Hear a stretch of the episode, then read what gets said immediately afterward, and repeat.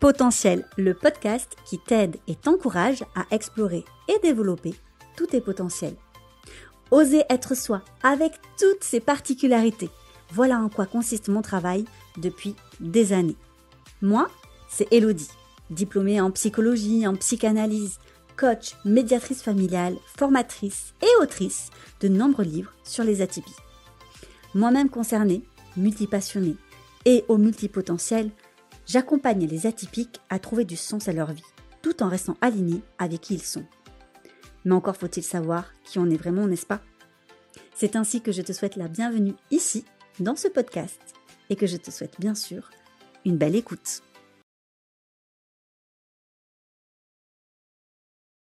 Bonjour à toi et bienvenue dans ce deuxième épisode du podcast. Es-tu hypersensible? Alors, c'est une question bien évidemment je vais pas pouvoir te répondre en un seul épisode. Mais j'espère vraiment te donner des pistes de réflexion. J'espère être la plus généreuse possible dans cet épisode pour te permettre d'y voir un peu plus clair. Et pour ce faire, cet épisode va se diviser en trois parties. La première, le BABA. Qu'est-ce que c'est la haute sensibilité, l'hypersensibilité et qu'est-ce que ça n'est pas?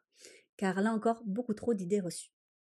La deuxième partie, ça va être une sorte de questionnaire qui va te permettre de creuser ta propre sensibilité. Et enfin, la troisième partie, c'est l'analyse de ces questions pour mieux comprendre scientifiquement ce qu'est l'hypersensibilité.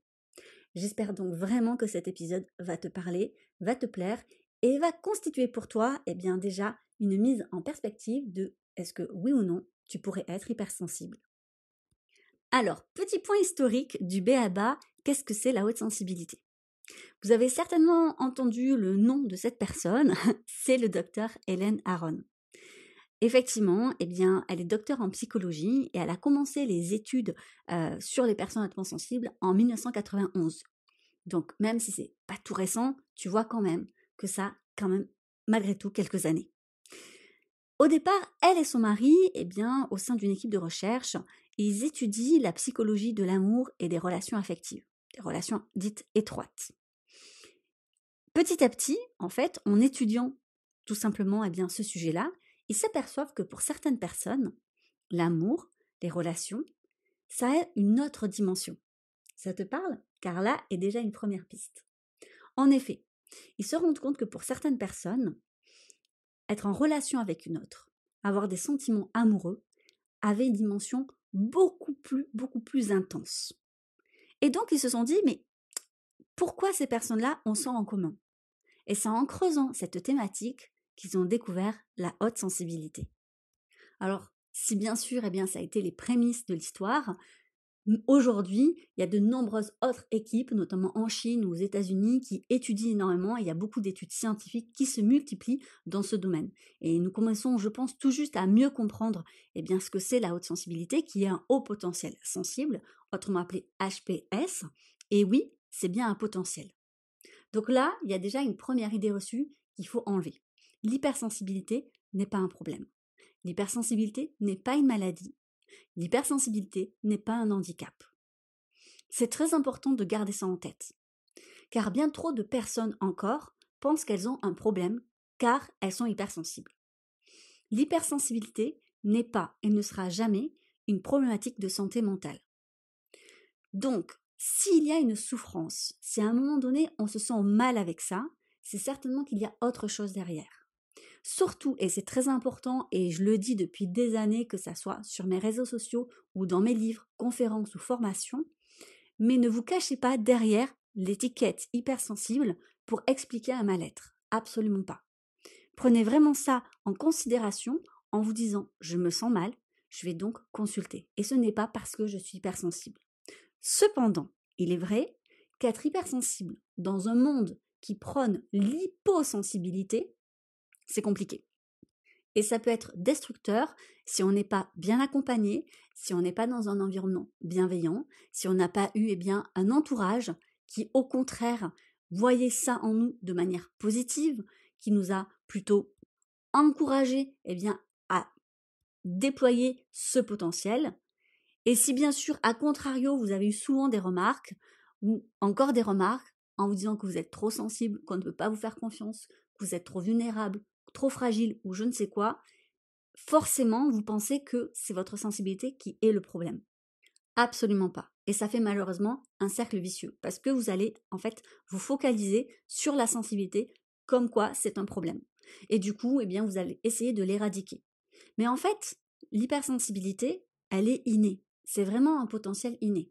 Et en effet, il y a entre 20 et 30% de la population qui serait hautement sensible. Alors pourquoi entre 20 et 30 Tout simplement parce que du côté des recherches euh, américaines, on est plutôt sur du 20%, et du côté des recherches eh bien françaises, européennes, on est sur du 30%. Honnêtement, je n'ai pas su comprendre le pourquoi du comment.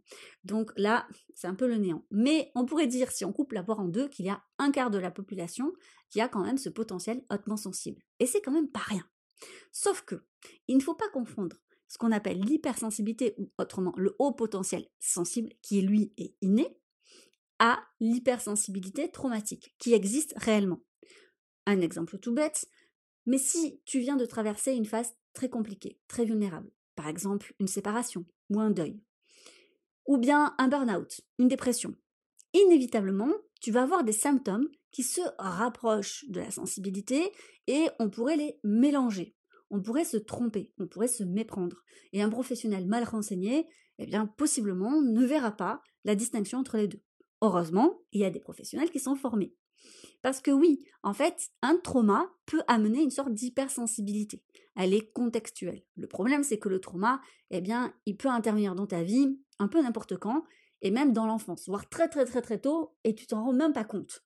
Donc, est-ce qu'on peut avoir, eh bien, à la fois une haute sensibilité innée et une traumatique Oui. Donc ce n'est pas si évident que ça de voir eh bien la distinction, est-ce que ça vient de l'une et de l'autre. Il faut vraiment vraiment être formé. Mais là encore, le point essentiel à garder en tête, c'est du moment qu'il y a souffrance, il faut absolument demander de l'aide. Car oui, la haute sensibilité innée, en réalité, ne te prodigue pas de souffrance. Car oui, l'hypersensibilité innée ne te procure aucune souffrance, car ton cerveau est câblé pour.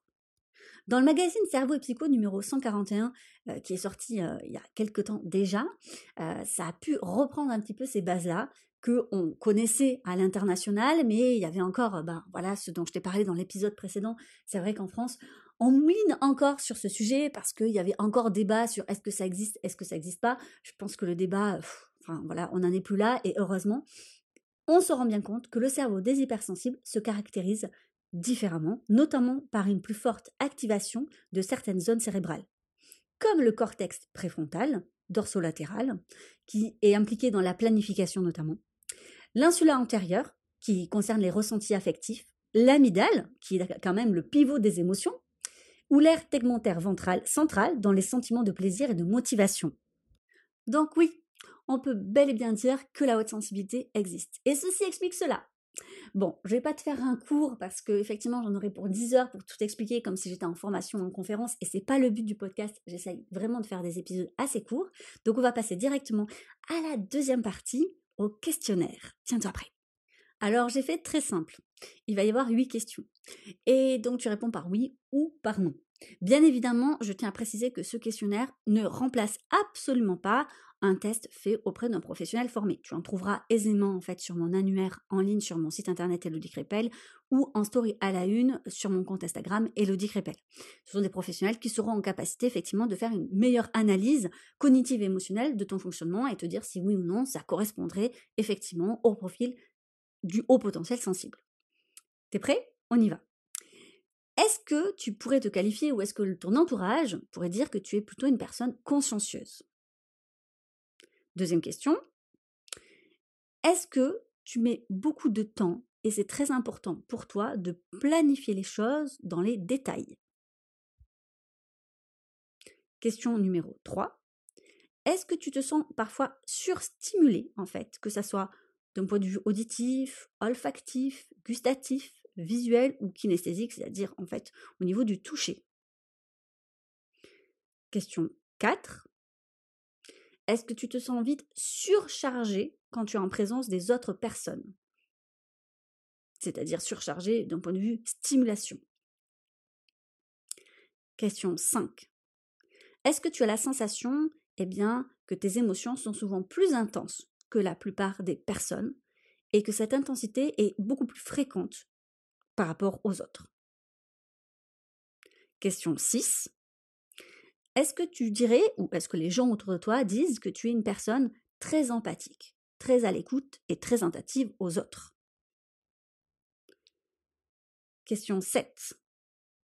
Est-ce que tu arrives à percevoir les petits changements, même dans les détails, dans ton quotidien, là où tu es, dans ton habitat en général ou sur les autres personnes? Et enfin, dernière question. Est-ce que tu es hyper connecté au monde ou à tes sensations physiques? Et donc tu ressens le moindre petit changement. Si tu as répondu oui à 6 de ces questions ou plus, il y a de fortes chances que tu sois effectivement une personne hypersensible. Et ces questions, elles ne viennent pas de nulle part. En effet, elles viennent en fait de ce qu'on appelle le DOS, et ce sont quatre grandes caractéristiques que le docteur Helen Aron, donc la docteur en psychologie américaine qui est pionnière dans ce domaine, a mis en exergue pour expliquer en fait ce que c'est une personne hautement sensible d'un point de vue scientifique en reprenant les bases de ce qui se passe dans son cerveau.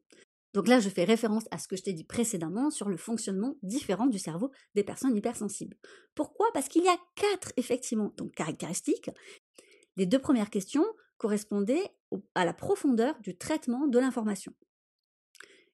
La question 3 et 4 à ce qu'on appelle l'hypersimulation. La question 5 et 6 à l'hyperémotivité. Et la question 7 et 8 eh bien, la sensibilité aux stimuli les plus subtils. Voici en fait les quatre grandes caractéristiques. Et il faut bien compléter ces quatre grandes caractéristiques pour être considéré comme une personne hypersensible. Donc tu l'auras compris, et je finirai par ce point essentiel, être hautement sensible, avoir un haut potentiel sensible, il ne s'agit absolument pas en fait d'une maladie, il ne s'agit pas d'une vulnérabilité, il ne s'agit pas uniquement d'être hyper émotif, ce n'est pas ça du tout. Et lorsqu'on comprend bien qu'il y a des critères eh bien, très spécifique, on est en capacité de mieux faire la distinction entre l'inné et le traumatique.